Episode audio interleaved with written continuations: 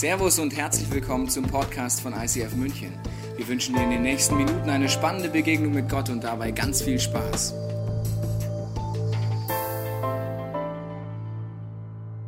Ich bin die Tina Kalb, ich bin 39 Jahre alt. Ich bin verheiratet mit dem Markus, Mama von Zoe, die ist jetzt acht, und von Moses, der ist sechs Jahre alt. Die letzten zehn Jahre habe ich in der Nähe von Köln gewohnt und seit ein paar Monaten wohne ich im schönen München. Ich bin im kleinen hessischen Dorf aufgewachsen. Solange ich denken kann, haben meine Eltern eine Firma gehabt, waren selbstständig. Es hat sich einfach viel darum gedreht, ja, was zu schaffen, zu produzieren. Am Ende des Tages, was haben wir heute geleistet und so. Ich habe gemerkt, ich bin irgendwie anders. Ich passe da nicht rein. Ich habe mich oft unverstanden gefühlt und habe dann mir was gesucht, wo ich so sein kann, wie ich bin. Ähm, und das war im Stall. Ich bin zu den Pferden. Ich hatte von der ersten Klasse an Ponys. Ich und die Pferde, das war cool. Ich bin älter geworden, ich bin eine Frau geworden und habe gemerkt, ich kann mit meinem Frausein nichts anfangen. Meinem Papa gefällt es gar nicht, wenn ich mich weiblich kleide. Also habe ich von da an Baggies getragen, kürzere Haare, viel Caps und so, immer sportlich. Ich hätte niemals freiwillig dann Kleid angezogen oder mich geschminkt oder so. Als Teenager habe ich bei Gott einen Ort gefunden, wo ich gemerkt habe, hier kann ich komplett so sein, wie ich bin. Ich habe mich verstanden gefühlt. Selbst wenn der Rest der Welt mich irgendwie nicht kapiert hat, war das so Gott und ich. Das hat mir sehr viel gegeben in dieser verrückten Zeit. Dann habe ich den Markus kennengelernt, einen sehr coolen, extremen Typ. Wir sind viel Biken gegangen, Snowboard fahren, springen höher, schneller, weiter. Habe gemerkt, ich nehme das Leistungsdenken aus meiner Familie, von meinem Papa mit. Ich äh, will beweisen, dass ich drauf habe. Dann habe ich Kinder bekommen und ich habe gemerkt, mein Frausein ist klein und ich kompensiere das mit dem Sport, mit dem Leisten, ich wollte die coole Tina sein. Als der Moses ein kleines Baby war, bin ich mit einer guten Freundin in den Bikepark gefahren, biken. Und dann gab es da diesen Drop, den ich schon immer springen wollte, so einen Steg. Und dann bin ich mit dem Vorderreifen frontal in die Erde rein, habe mich überschlagen, bin mit dem Kopf so richtig in den Boden reingerammt. Alles war voll Blut, mein Gesicht war offen. Ich wusste, das ist jetzt richtig krass. Ich liege im Krankenwagen, habe schreckliche Schmerzen, guck an die Decke von diesem Ding und höre auf einmal, wie Gott zu mir spricht und mich fragt, Tina, darf ich das jetzt? Ich wusste in dem Moment gar nicht, was Gott damit meint jetzt, aber ich habe gespürt, ich will Ja sagen, wenn er mich das fragt. Und bin dann ins Krankenhaus gekommen. Die haben festgestellt, ich habe keinen Querschnitt. Ich war beim behandelnden Arzt, hatte eine Sitzung und er sagt zu mir, Frau Kalb, eigentlich kann ich Sie zwei Minuten einrenken, aber das stimmt was nicht, da liegt was tiefer bei Ihnen. Sie müssen das mal von der anderen Seite angucken. Da ist was in Ihrer Seele verdreht. Ich erinnere mich noch gut an einen Moment, wo ich am Spielplatz sitze, mein Leben reflektiere und merke, ich bin traurig. Es ist alles weg, meine Bewegung, meine Gesundheit, meine Hobbys, mein Pferd. Eigentlich habe ich alles, was man braucht zum Glücklichsein. Ich habe einen tollen Mann, ich habe gesunde Kinder, ich habe ein Riesenhaus, ich habe tolle Freunde. Aber ich sitze da und merke, ich bin nur noch Frau und Mama. Und darin war ich einfach unglücklich. Eine kurze Zeit später sitze ich auf dem gleichen Spielplatz, gleiche Umstände. Und ich denke, ich bin 34 Jahre alt und das erste Mal fühle ich mich geliebt und bin glücklich als Frau. Was für ein krasser Satz, Tina. Wie passiert das? Wie kann das sein, von der einen Spielplatzsituation zur nächsten, dass du auf einmal sagst, du bist glücklich als Frau? Was ist da passiert? Ich würde sagen, mein Bild über mein Frausein hat sich komplett gedreht. Gell? Diese Kleinkindphase war für mich eine Krise und die ist für mich zu einer Chance geworden, so in die Tiefe meines Herzens zu kommen und zu merken, ähm, hier sitzt was und ich brauche Veränderung. Gell? Es war eine Chance für mich, ähm, in die Tiefe reinzukommen, an die Wurzeln zu gehen. Und ich würde sagen, begonnen hat für mich die Veränderung damit, dass ich im Krankenwagen lag und ich hatte diese Unterhaltung mit Gott und er hat dann zu mir gesagt, Tina, darf ich das? Und du brauchst das alles nicht, du brauchst nur mich. Und ich habe ja gesagt, obwohl ich eigentlich dachte, ähm, er, er redet mit mir über diesen Querschnitt, aber was er sagen wollte ist, darf ich dir zeigen, wer du wirklich bist. Darf ich dir zeigen, wer du wirklich bist? Das klingt da in diesem Krankenwagen nach einem sehr tiefen Entscheidungsmoment, den du da getroffen hast. Was ist dann passiert? Wie hat Jesus dir gezeigt, wer du wirklich bist?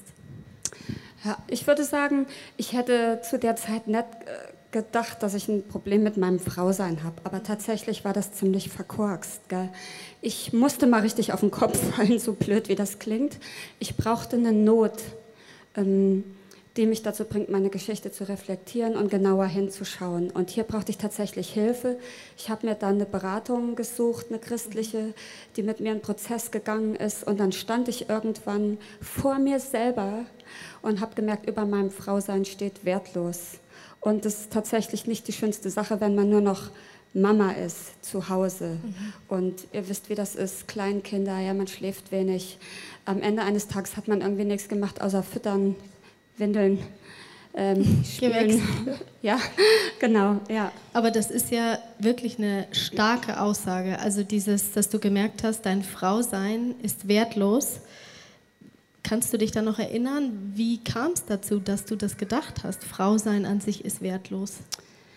Ja, ich würde sagen, es hat nie jemand in mein Leben reingesprochen, aber ich habe es an allen Ecken gespürt. Also ich bin so einem kleinen Dörfchen groß geworden und für mich war das immer so, die Frauen dürfen nichts, die suchen sich Nischen, die machen so irgendwas und die Männer sind die Versorger und die haben die coolen Jobs, die fahren die dicken Autos, die sind da, wo die wirklich wichtigen Entscheidungen getroffen werden und die Frauen kommen und backen Kuchen. Sorry. Und ähm, ich glaube, die Sache, die mich am stärksten geprägt hat, war meine Beziehung mit meinem Papa. Ich habe, solange ich denken kann, gedacht, es wäre besser gewesen, wenn ich ein Junge wäre, weil dann hätte ich vielleicht eine Beziehung zu meinem Papa gehabt. Und ich habe mir das sehr gewünscht, aber wir waren einfach dermaßen unterschiedlich. Unsere Welten sind einfach nicht kollidiert. Es gab einfach ich glaube, ich bin schon auch ein spezielles Mädchen gewesen, so ein emotionales Ding. Und mein Papa ein Stratege und ein Firma und logisch. Mhm. Und es war schwierig für uns beide, was miteinander zu tun zu haben. Und so würdest du sagen, dass sich wie irgendwie diese Aussage, Frau sein ist wertlos, eigentlich so breit gemacht hat in deinem Leben. Und ich weiß nicht, was es bei dir und bei mir ist, was wir so für Gedanken haben oder was wir über uns denken. Das ist vielleicht was anderes, vielleicht ist hm. es der gleiche Satz. Aber was mich interessiert, Tina, ist, wie bist du dann damit umgegangen? Wie, wie, also du hast ja gesagt, dein Frausein hat einen ganz anderen Wert gekriegt. Wie ist das passiert? Hm. Also ich bin es angegangen, gell? Ich habe schon vermutet, äh, es muss eine Lüge sein. Es kann nicht sein, dass Frausein wertlos ist. Ja, das klingt ja sowas von schräg. Also habe ich angefangen zu suchen und da Gott eine große Nummer in meinem Leben gespielt hat, ähm, habe ich natürlich bei Gott nach Antworten gesucht, weil wenn er mein Schöpfer ist, dann weiß er auch, was es bedeutet, ein glückliches Frausein zu leben. Und eine Hausaufgabe in dieser Therapie war dann, dass ich in die Bibel reinschaue und gucke, was gibt es denn da für Muttis und was gibt es denn da für Frauen und was denkt denn Gott über uns und wo, wie hat er uns gemacht. Gell? Mhm. Und Erst habe ich gedacht, oh, es gibt überhaupt keine Frauen in der Bibel. Es gibt ja nur Männer. Stimmt aber nicht. Und ich habe angefangen, ganz vorne in der Schöpfung zu schauen, mhm. so wo die große Gottesgeschichte beginnt. Und da sagt Gott zum Beispiel, 1. Mose 1, ähm, dass er uns nach seinem Bilde geschaffen hat. Mhm. Und ich habe eine Menge Bücher und Kommentare und sowas gelesen, weil ich, ich habe es ernst gemeint. Und dann ähm, habe ich einfach verstanden, wenn ich nach Gottes Wesen geschaffen bin, dann repräsentiere Ich mhm. mein Gott als mhm. Frau. Also Gott hat eine weibliche Seite und eine männliche Seite. Das mhm. ist gleichwertig. Mhm. Das ist nicht, da sind die Männer und da sind die Frauen. Nee, wenn ich in den Raum reinkomme, repräsentiere ich den Schöpfer der Welt, den König Gott, der für mich sehr viel bedeutet. Gell? Und es hat für mich einen großen Unterschied gemacht. Und die zweite Stelle, die mich dann ziemlich geflasht hat, ähm, kommt ein bisschen später, 1. Mose 2, Vers 18, da steht, ähm, er schuf den Mann. Die nee, Frau was steht da? Zum Ebenbild. Nee, nee, ich, die andere meine ich. lese euch vor. Ah, nee, ähm, zum. Äh, es ist nicht Gehilfin. gut, dass der Mann ja. alleine ist. Ja. Ich will ihm eine Gehilfin machen, die um ihn ist. Ja. ist nicht gut, dass die Männer alleine sind, gell? Die brauchen gute Frauen um sich rum. Das hat mir trotzdem nicht gefallen, weil ich gedacht habe, ja toll, Gehilfin, was soll das denn schon wieder? Wir sind die Gehilfin und erst sind die Männer da. So ist es aber gar nicht. Ich habe das genauer angeschaut, was dieses Wort bedeutet, dass da mhm. steht Gehilfin. Mhm. Und da steht mhm. Esa. Und ESA das, bedeutet ja. Mhm. eine starke Ergänzung. Das ist sogar ein, ein, Kriegsbegriff gewesen in der damaligen Zeit.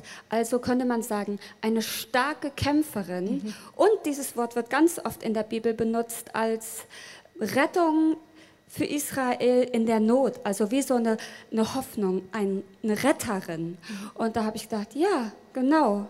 Gehilfin klingt für mich so ein bisschen rumputzen, kochen und so, so die Hilfssachen machen. Und das, das muss falsch mhm. sein. Mhm. So ist mein Gott nicht. nicht? Mhm. Ich bin eine starke Kämpferin und ich habe mhm. was zu bringen. Und das hat mir einfach geholfen, mhm. diese Dinge anzuschauen, wie sie wirklich gemeint sind. Ja. Und dann habe ich mir natürlich also ich habe mir Frauen gesucht, die mich inspirieren, habe mhm. hab mir den Kaffee getrunken, habe mich mit denen umgeben. Ich habe Gottes Gedanken über mich mit in meine Tage genommen, mit in diese chaotischen Kleinkind-Tage reingenommen. Ich bin wertvoll, Gott ist da, Gott sieht mich, all diese Sachen. Und, und das hat mich verändert.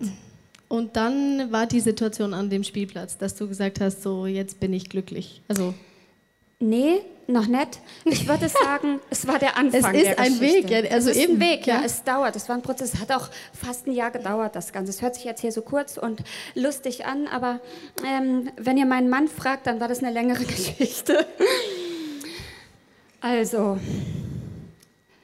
ich bin dann, also ich habe in der Theorie viele Sachen schon verstanden, aber wisst ihr, wir sind ja nicht Kopfmenschen. Wir müssen das im Herzen verstehen, dass es so richtig Boom macht. Und dann bin ich wie aus Zufall auf einer Frauenkonferenz gelandet, so ähnlich wie hier, nur ungefähr zehnmal so groß. Ähm, in London. Ich wollte eigentlich nur mal raus, mal schlafen, mal shoppen, was man so braucht. Was man als Mama so ähm, braucht. Genau, ganz egal. Und dann bin ich auf dieser Frauenkonferenz gelandet. Es war die Color Sisterhood von Hillsong. Ähm, und ich komme in diesen Raum, 6000 Frauen, ich weiß überhaupt nicht, was los ist. Starke weibliche Frauen, die sich gegenseitig anfeuern. Es war alles super professionell, Konfetti, Opener, Musik. Es, starke Inhalte. Es war eine Liebe in der Luft. Entweder ja. ich habe getanzt und ich habe geschrien oder ich habe geheult und bin schier zusammengebrochen, weil ich gedacht habe, so kann Frau sein aussehen. Dieses Bild hatte ich einfach noch nicht gesehen. Ich habe gedacht, ja, das will ich auch, genau. Und dann hatte ich noch so einen Moment, wo Gott mir noch mal ganz persönlich begegnet ist und hat sich mir als als der perfekte, liebende Vater vorgestellt und, und diesen Zerbruch in meinem Herzchen einfach angerührt und hat gesagt, Tina, ich bin's für dich, ich sehe dich, für mich bist du gut, für mich bist du genug, ich verstehe dich, ich bin Frauenversteher, ich habe dich sogar so gemacht, ich komme mit dir klar. Es ist schön, wie du sagst über diese Frauen, die du da erlebt hast, dass sie selbstbewusst waren, weil sie waren sich dessen bewusst, wer sie sind. So hört sich das für mich an. Und du hast jetzt einfach schon so verschiedene Dinge gesagt, also auch Gott zu repräsentieren und Kriegerin sein und äh, alle diese Dinge. Aber mich würde interessieren, was würdest du denn heute sagen? Was bedeutet es denn für dich, eine Frau zu sein? Oder was, was ist denn aus deiner Sicht eine Frau nach dem Herzen Gottes? Mhm. Das ist gar nicht so einfach, weil wir sind ja total komplex verschieden. Gell? Definitiv. Überleg mal, wer hier alles im Raum sitzt. allein uns, wir zwei. Ja, ja allein wir zwei sind so unterschiedlich, Frauke. Und das ist cool, ja. Wir sind total bunt und du kannst uns einfach nicht in eine Box stecken. Aber ich weiß nicht, ob du das auch tust. Ich beobachte das bei mir und auch bei anderen Frauen. Wenn wir durch die Stadt laufen, gucken wir in die Schaufenster und wir gucken, wie wir aussehen. Meistens gibt es da diesen kurzen Blick auf den Popo und dann ins Gesicht. Und wenn ich jetzt in diesen Spiegel gucke, dann grinse ich und freue mich und denke, ich bin eine mutige, starke, wunderschöne Frau. Ich kann Einfluss nehmen auf mein Umfeld. Ich bringe was zum Tisch, was gebraucht wird. Ich bin eine starke Ergänzung. Ich repräsentiere meinen Gott. Sowas geht mir dann durch den Kopf, egal wie ich aussehe an dem Tag. Das passiert mir oft, wenn ich von der Hackerbrücke bis zum Office laufe. Da sind so Spiegelwände, geil. Und dann gucke ich so und denke so, ja, das bin ich, Tina Kalb. Und es hat mehr damit zu tun, mhm. was mein Sein ist. Ja, nicht was ich mache, sondern es ist mein Sein. Ich bin Tochter Gottes. Mhm. Ich bin eine geliebte Tochter von diesem wundervollen Gott. Mhm. Punkt. Ja, erstmal, ich weiß, du könntest noch viel mehr sagen. ja, aber jetzt nochmal zurück zu der Spielplatzsituation, weil es ja, ähm, also wie du, wie du das in dem Clip vorhin gesagt hast, du sagst dann, du saßt auf diesem Spielplatz und warst glücklich. Kannst du uns einfach nochmal, wir wünschen uns das irgendwie alle, würde ich sagen. Wie kannst du uns da nochmal mit reinnehmen, was ist in der Situation passiert? Das ist schwierig, weil das muss man erleben. Aber ich war so wie zu nah an einem Reaktor. zu nah. Es war einfach was in mir passiert, was nicht mehr zu handeln war. Ich war so wie am Glühen und am Strahlen nach dieser Gottesbegegnung. Und es hat meinen Mann am Anfang schon auch überfordert, als ich von dieser Konferenz zurückgekommen bin. Ich habe auch eigentlich über nichts anderes geredet. Ich, so sind wir Frauen. Wenn wir was Tolles erlebt haben, dann wollen wir das mit unseren Freundinnen teilen. Gell? Egal, ob das jetzt ein Küchengerät ist oder ein Fensterreiniger oder das neueste Rezept. Wir erzählen das unseren Freundinnen und manchmal auch den Leuten, die es gar nicht hören wollen. Gell? genau. Und dann habe ich einfach davon erzählt, dass ich mich so geliebt fühle gerade und dass du mich mit Tomaten bewerfen könntest. Das wäre mir scheißegal jetzt gerade. Und ich sitze auf meinem Spielplatz und es sieht mich niemand. Und ich bin einfach froh damit. Mhm. Und wenn ich das erzählt habe, diesen mhm. Frauen und auch jedes Alter, unterschiedlich, mit Gott, ohne Gott, ganz egal. Ich habe oft in den Augen dieser Frauen gesehen, dass sie sich das auch wünschen und das ja. hat mich erschrocken. Ich habe so ein, wie so ein Gap gesehen und ich habe gedacht, kann es denn sein, dass wir alle nicht wissen, wie toll und wie geliebt wir sind? Warum ist das so? Warum kämpfen mhm. wir so? Warum haben wir Frauen es so schwer, dass mhm. das in unseren Herzen ankommt? Mhm. Und du bist ja dann aufgestanden. Die Tina hat einfach das, was sie selber erlebt hat, hat dann gesagt, das müssen andere Frauen auch erleben. Und dann hat sie eine Frauenarbeit gestartet, da auf dem Dorf, ja, irgendwo der, im Umkreis von Köln. Äh, und, äh, und hat einfach angefangen, Frauen davon zu erzählen und alles von diesem Gott zu erwarten. Und ich bin begeistert davon, das zu sehen, wie du diesen Wandel selber an dir durchgegangen bist und das weitergegeben hast. Es sind dann wie Frauenkonferenzen daraus entstanden, wo plötzlich auf einmal an so einem Konferenztag 1200 Frauen kamen, die kamen einfach, weil sie gemerkt haben, dass, wie du, wie du so schön sagst, wie der Reaktor gestrahlt hat, wie Gott einfach das benutzt hat und andere Frauen berührt hat. Sie hat dann noch wie so eine Podcast-Reihe gestartet eigentlich. So einmal im Monat kam wie so ein Podcast raus wo sich Frauen einfach anhängen konnten äh, und sich inspirieren lassen konnten. Da hingen am Schluss 300 Gruppen dran ungefähr, die, die einfach äh, dabei sein wollten und die davon was mitgekriegt haben. Ich war selber mal dabei und das fasziniert mich, wie, was dadurch entstanden ist, dass du dich auf den Weg gemacht hast, was da möglich ist. Und ich weiß nicht, wie es dir jetzt gerade geht. Ob du dich eher fühlst wie die Tina in der ersten Spielplatzszene die sagt, ja, vielleicht steht über meinem Leben nicht mein Frausein ist wertlos, aber irgendwas anderes, wo du dir dringend Veränderung wünschst oder wo du diesen Gott brauchst oder ich weiß gar nicht, ob du ihn überhaupt kennst. Ob du dir wünschst, dass irgendwas passiert, dass wie irgendwie so ein Licht in das Dunkel kommt. Und vielleicht geht es dir auch wie in der zweiten Spielplatzsituation von der Tina, dass du merkst, irgendwas ist in dir drin und du möchtest es weitergeben. Du möchtest wie ein Licht leuchten. Du möchtest dich einklinken und einfach dabei sein, wenn was Großartiges passiert.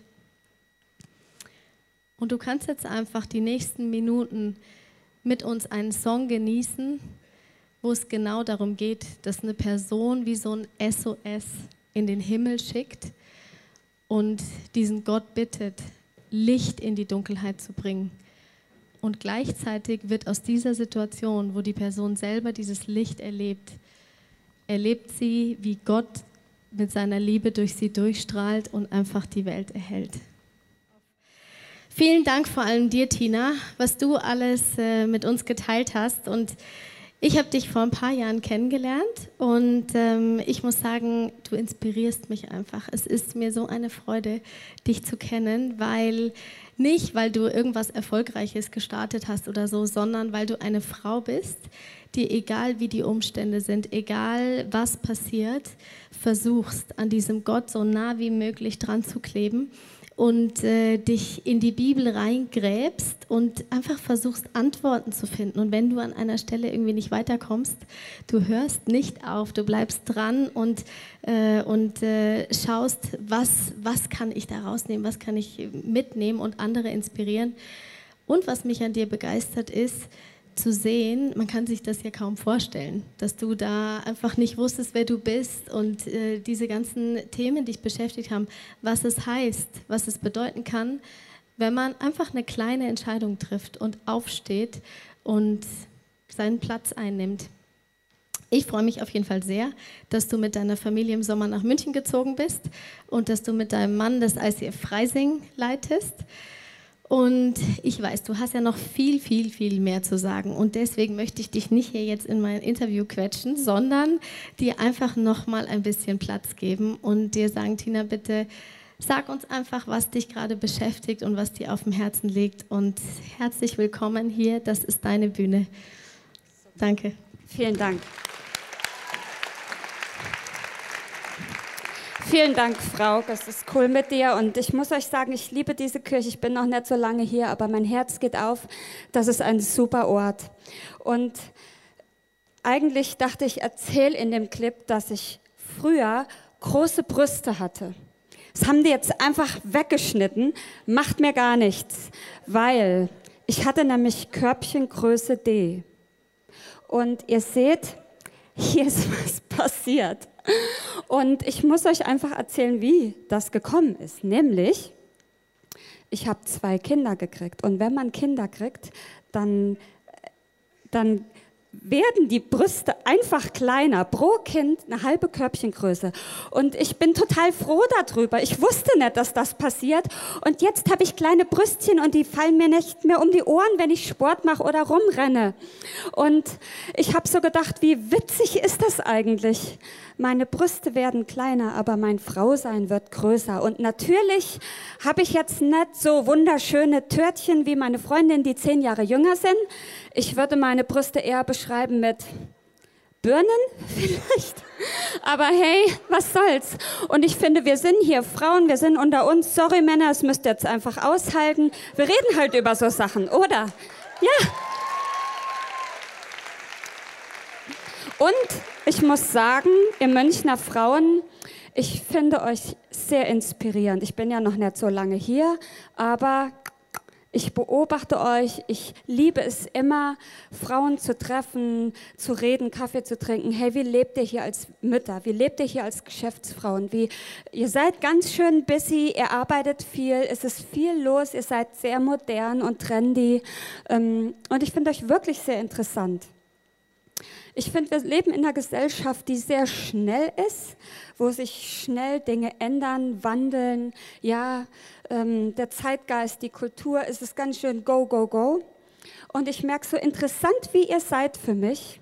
Und ich bin ja definitiv eine Frau, die immer Ausschau hält nach, nach Antworten, Frau sein. Ja, ich glaube, das wird mich auch beschäftigen, wenn ich, bis ich alt bin, ähm, weil mein Frausein so klein war. Aber ich merke, ich finde keine Antworten in der Gesellschaft. Wenn ich allein überlege, dass wir, egal ob Männer oder Frauen, dass wir uns Tattoos machen, Wir schreiben uns Dinge unter die Haut, um uns an Sachen zu erinnern und um etwas zu haben, das bleibt. So geht's ab in unserer Kultur. Also es wandelt sich einfach so schnell und ich suche nach Antworten, die dieses Jahrhundert überdauern. Ich brauche einfach was, worauf ich mich stellen kann. Und deshalb habe ich euch was mitgebracht aus der Bibel, eine Geschichte, ähm, die ich entdeckt habe in den letzten Monaten. Die habe ich einfach länger und öfter angeguckt, weil ich auch lange gedacht habe, meine Güte, was ist hier drin? Aber es war so, es ist immer wieder aufgefloppt vor mir. Egal, ob ich jetzt Zeit mit Gott verbracht habe, ob ich gerade in meinem Wintergarten saß und Bibel gelesen habe oder ob ich unterwegs war mit meinen Kindern oder wie auch immer. Immer wieder kam diese Szene und ich habe Gott gefragt, was hast du für mich? Und immer, wenn ich die Bibel lese, das ist für mich das Buch, in dem ich Gott finde. Das ist das Buch, wo ähm, Zeugen Geschichten aufgeschrieben haben, die, die Gottes Sohn wirklich erlebt haben. Also das sind so Live-Geschichten, wo ich wirklich was rausnehmen kann und wo, wo, ich, wo ich Gott finde drin. Und, und schaue, was hat er für Gedanken über mich und wie ist er überhaupt und wie kann ich mich ihm nähern. Und ich habe keine Ahnung, wo du gerade stehst, wie es dir gerade geht. Ähm, wie geht es dir so mit dir? Wie fühlst du dich in deiner Haut? Und ähm, wo würdest du dich so hinstellen als Frau gerade? Bist du vielleicht die Frau von die Mama von? Bist du die Geschäftsfrau? Bist du die Chefin von? Bist du, definierst du dich über eine Position oder über dein Aussehen oder über dein Wissen oder über dein Studium oder über deine Kosmetik oder deine Handtaschen oder deine Autos oder was auch immer, Yoga, was uns alles so wichtig sein kann, Lifestyle, Innenausstattung, alles, was für uns Frauen so wichtig sein kann. Wo stehst du gerade? Was ist für dich wichtig? Worüber definierst du dich gerade? Das sind halt Sachen, wo ich mich immer wieder mit beschäftige und wo ich auch immer mal wieder an meine Grenzen komme. Ich habe eine Geschichte für dich mitgebracht, die steht ganz hinten in der Bibel in Johannes 19, Vers 26 bis 27. Und ich lese dir einfach mal vor. Ich liebe das, dass das hier auf diesem Screen so einfach hinkommt. Muss ich mich gar nicht so anstrengen. Also, nah bei dem Kreuz, an dem Jesus hing, standen seine Mutter und deren Schwester sowie Maria, die Frau von Klopas und Maria aus Magdala. Jesus sah seine Mutter dort stehen und neben ihr den Jünger, den er besonders lieb hatte. Da sagte er zu seiner Mutter, Frau, er ist jetzt dein Sohn. Und zu dem Jünger sagte er, sie ist jetzt deine Mutter. Von da an nahm der Jünger sie bei sich auf. Vielleicht denkst du jetzt, oha, bis jetzt was ganz nett. Ich weiß auch nicht, was sie da jetzt raussuchen will. Bleib bei mir, ich versuche es dir zu erklären, ja, und ich nehme dich einfach mit da rein. Vielleicht ähm, wunderst du dich, warum diese Namen so komisch da stehen. Also äh, die, die Mutter von Jesus, deren Schwester, die Frau von Klepos, warum kann man nicht der ihren Namen sagen? Und ich habe ein bisschen geguckt, da steht nämlich mal gerade ganz genau Maria, Maria, Maria und Salome. Cool, oder? Also vier Frauen, ähm, drei davon haben den gleichen Namen und vielleicht haben die das deshalb so aufgeschrieben. Ich habe keine Ahnung. Also es geht hier um eine Szene, um eine Situation nah bei dem Kreuz, an dem Jesus hing standen ein paar Frauen. Und wenn ich Frauen höre, dann geht so piep, piep, piep.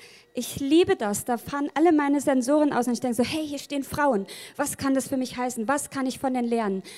Sind das Vorbilder für mich? Warum stehen die hier? Warum sind die überhaupt da? Was ist das für eine Situation? Und ich habe keine Ahnung, wo du stehst.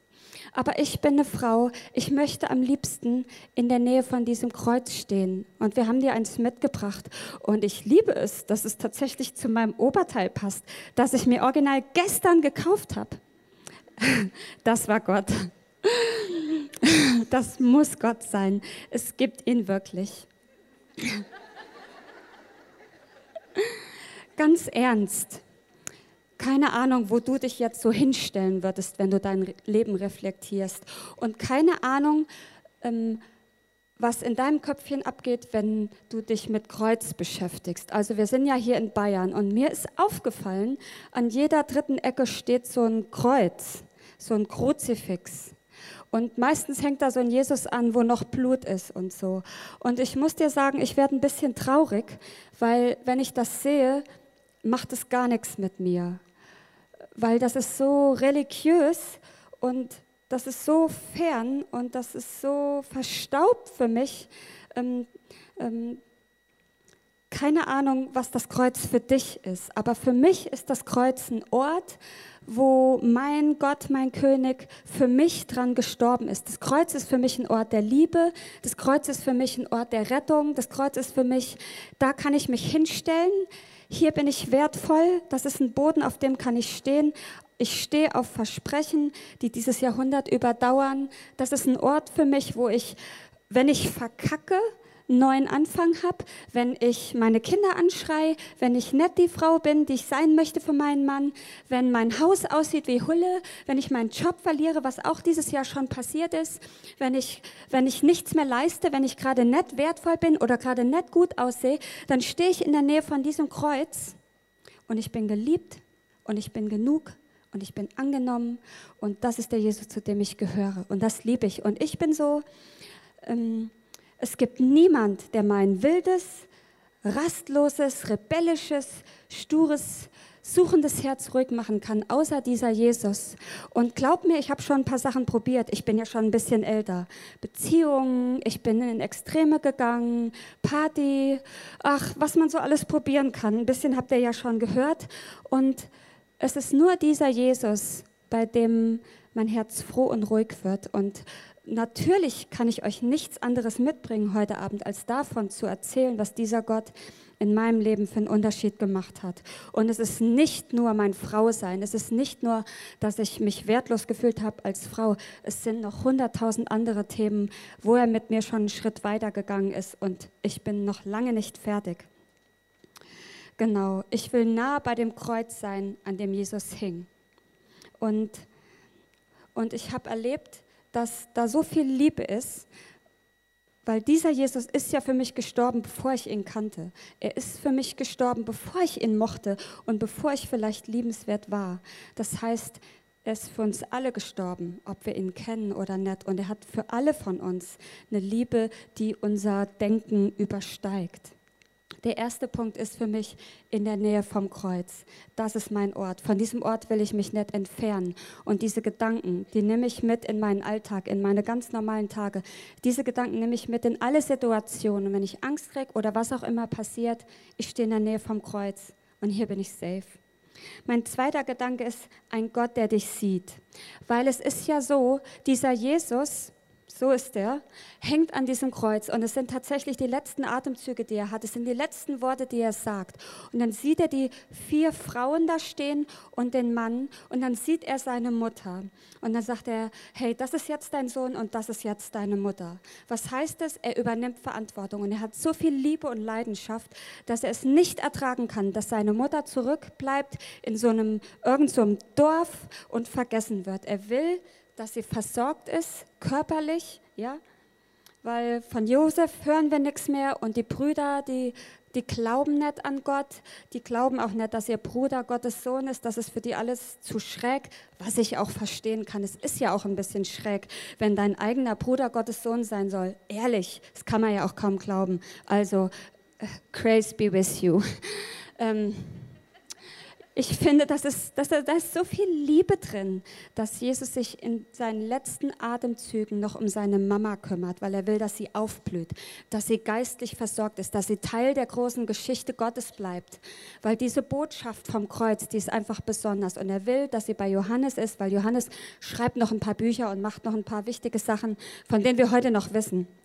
Also war das das Beste, was ihm eingefallen ist. Und was, Gott, was Jesus hier noch tut, ist, er definiert Familie neu. Er sagt nämlich, das ist jetzt deine Mutter und das ist jetzt dein Sohn. Und ganz ehrlich, für mich ist Kirche Familie. Ich habe neue geistliche Eltern gefunden in Kirche. Und vielleicht sehnst du dich auch nach Familie oder hast irgendwo ein Defizit, sei es Mutter, Vater, Kind.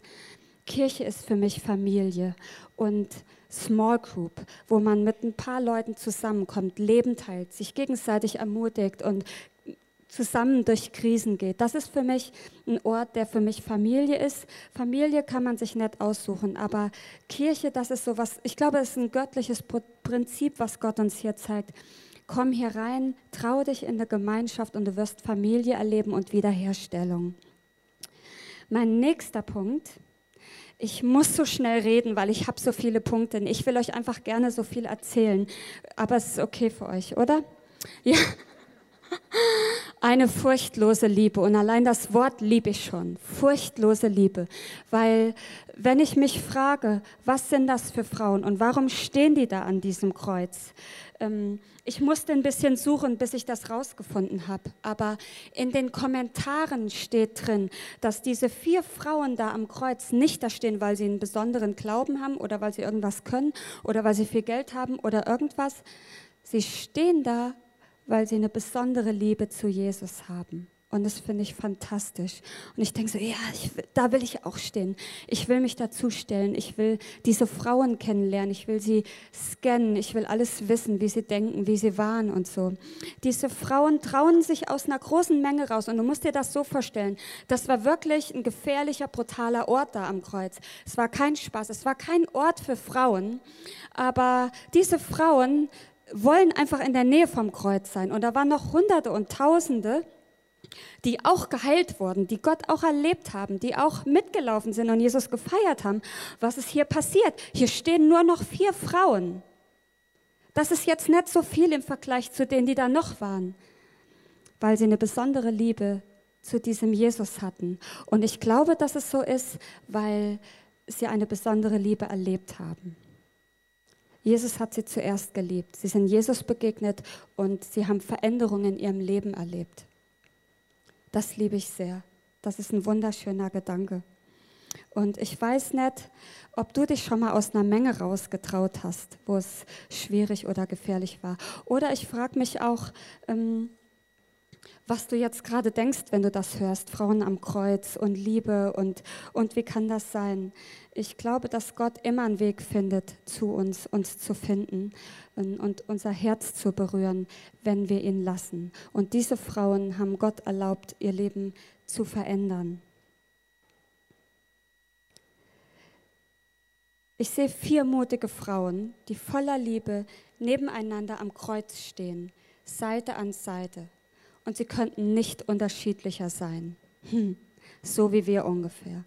Die sind total unterschiedlich und sie sind furchtlos. Und ich möchte euch ganz kurz zeigen, was das für Frauen sind. Also die Salome, Salome heißt die friedvolle, die friedliche, die Frau, die Maria von Klopas und dann ist da noch die Maria von Magdala und die Maria, die Mama von Jesus. Name gleich, unterschiedliche Frauen. Und ich fange mal mit der Maria von Magdala an. Das ist nämlich unsere Drama Queen. Das ist echt eine crazy Frau und ich finde die sehr interessant. Ähm, wir finden in der Bibel zu dieser Frau, dass sie, bevor sie Jesus getroffen hat, von sieben Dämonen besessen war. Ich keine Ahnung, ob du dich mit Dämonen auskennst, ich auch nicht so. Aber ich war Krankenschwester und ich kann mir schon vorstellen, was es heißt, wenn eine Frau ähm, zerrissen ist, äh, wie krank ist in ihrem Kopf. Du kannst dir von weitem ansehen, dass nicht, das, was nicht in Ordnung ist. Und sie ist nicht mitten in der Gesellschaft drin, weil sie besessen ist und ferngesteuert. Ferngesteuert ist ein gutes Wort. Und so begegnet sie Jesus und er heilt sie und dann läuft sie mit Jesus eine ganze Zeit und weicht ihm nicht von der Seite. Und weißt du, was ich am allermeisten mag über diese Geschichte? Diese crazy Drama Queen Frau ist am Ende der Geschichte die erste Zeugin, die Jesus sehen darf, nachdem er auferstanden ist. Und weil sie eine Drama Queen ist, springt sie ihm um den Hals, als sie erkennt, dass es Jesus ist und will ihn schier nicht mehr loslassen, weil sie ihren Lehrer, ihren Rabbuni, ihren Gott trifft und sie will ihn bei sich halten. Aber er sagt, Maria, geh jetzt und erzähl den Jungs, was passiert ist. Sei du meine erste Zeugin. Das passiert, wenn Gott dich findet. Von sieben Dämonen, die dich besessen haben zu einer Zeugin, von der wir heute noch hören. Ich möchte eine Frau sein, die ihr, ihren Glauben als Frau lebt, so dass man in 2000 Jahren noch meinen Namen kennt. Und dabei geht es nicht darum, dass irgendjemand meinen Namen kennt, sondern dass ich im Kleinen treu Entscheidungen treffe, die wirklich einen Unterschied machen. Und ich glaube, das ist bei der passiert. Wenn wir uns die Maria, die Mama von Jesus, angucken, dann müssen wir ein bisschen zurückgehen, weil am spannendsten wird es nämlich in der Weihnachtsgeschichte, die wir ja alle kennen. Also in der Weihnachtsgeschichte ist es ja so, die Maria begegnet diesem Engel. Und die Maria war eine sehr junge Frau. Sie war von unterem Rang, steht in der Bibel. Sie war eine bescheidene, unscheinbare Frau mit einem schönen Herzen, aber ich würde sie mit, mit einem grauen Mäuschen beschreiben. Also die letzte, die irgendjemand aussucht für einen großen Job. Und es ist tatsächlich so, dass diese Maria geschockt ist. Sie ist so richtig geschockt, als der Engel zu ihr kommt und sagt, Maria, du hast eine besondere Gunst. Also Gott hat dich auf besondere Art und Weise erwählt und ausgesucht, weil er dich meint. Und ich liebe das. Das ist so, Gott ist es egal, wie du aussiehst. Große, kleine Brüste, alles, es ist total egal. Es ist ihm auch egal, ob du viel Geld oder wenig hast. Was für ihn zählt, ist dein Herz und ob du bereit bist und ihm eine Tür auflassen willst. Ich weiß aus meiner Erfahrung, dass Veränderung passiert, wenn wir Gott ein Ja sagen und wenn wir vertrauen. Und dann ist alles möglich. Und ich möchte dich einfach einladen, darüber nachzudenken. Ähm, diese Maria war geschockt, weil Gott sie wählt. Stell dir vor, Gott wählt dich heute Abend in diesem Raum. Hier sind ungefähr 500 Frauen, ähm, aber Gott meint dich heute und er sagt, ich kenne dich, ich sehe dich aus dieser Menge. Du bist für mich nicht eine von vielen. Ich weiß genau, wer du bist. Ich weiß genau, was in dir los ist. Ich kenne deine Sorgen. Ich kenne deine Ängste. Und ich will dich in eine Freiheit führen, die du noch nicht kennst. Und vielleicht ist das genau der Abend heute, wo für dich eine neue Zeit beginnt, weil, weil du Gott wie die Tür deines Herzens aufmachst und sagst, ja, ich gebe dir eine Chance, ich lasse dich rein, ich gebe dir mein erstes Vertrauen. Das ist meine Geschichte. Und die Maria, das ist so eine, ähm, die würde wahrscheinlich hier in München nicht so reinpassen. Stellt euch vor, Maria am Marienplatz. Das fand ich irgendwie witzig, ja. Ich glaube, die wäre hier eingeschüchtert. Aber bei Gott sind Dinge anders. Gott stellt Dinge oft und gerne auf den Kopf ich bin auch eigentlich ein schüchterner Mensch und schaut, was aus mir geworden ist. Du bist auf besondere Art von Gott gewählt und gewollt. Und du kannst dir dein Leben nicht aussuchen, aber du kannst entscheiden, wie du damit umgehst und was du daraus machst. Du kannst es entscheiden.